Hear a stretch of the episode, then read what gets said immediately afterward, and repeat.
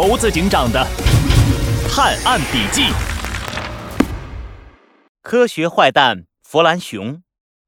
啊啊啊啊！猴子警长，你别走那么快啊！我的小鸡腿快跟不上了。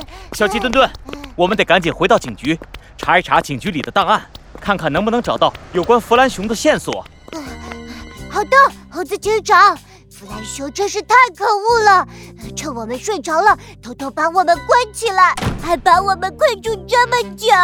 等抓到他，我要让他把我的名字抄上一百遍，哦不，一千遍。不过，猴子警长，这个弗兰熊好像还挺厉害的，懂得好多科学原理。小鸡墩墩，你说的对，弗兰熊自称是科学坏蛋，作案手法都有一定的科学依据，比如。他给我们设下的那三个难题：绿色大门依据的是三原色原理，要用黄色和蓝色颜料调出绿色；鳄鱼的眼泪考的是眼泪中含盐量的知识；而第三个难题是要拿到天花板上的钥匙，是利用放大镜和镜子把阳光集中起来，烧断绑钥匙的棉线。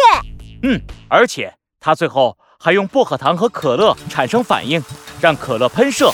制造了逃跑机会。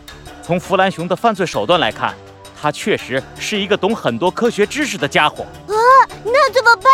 猴子警长，这个弗兰熊会不会伤害森林小镇里的其他人？别担心，有我们森林警察在，任何坏蛋都不能破坏森林的和平。我们一定要把他抓捕归案。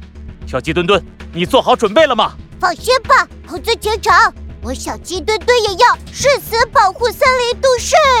很好，森林警局到了，让我们行动起来。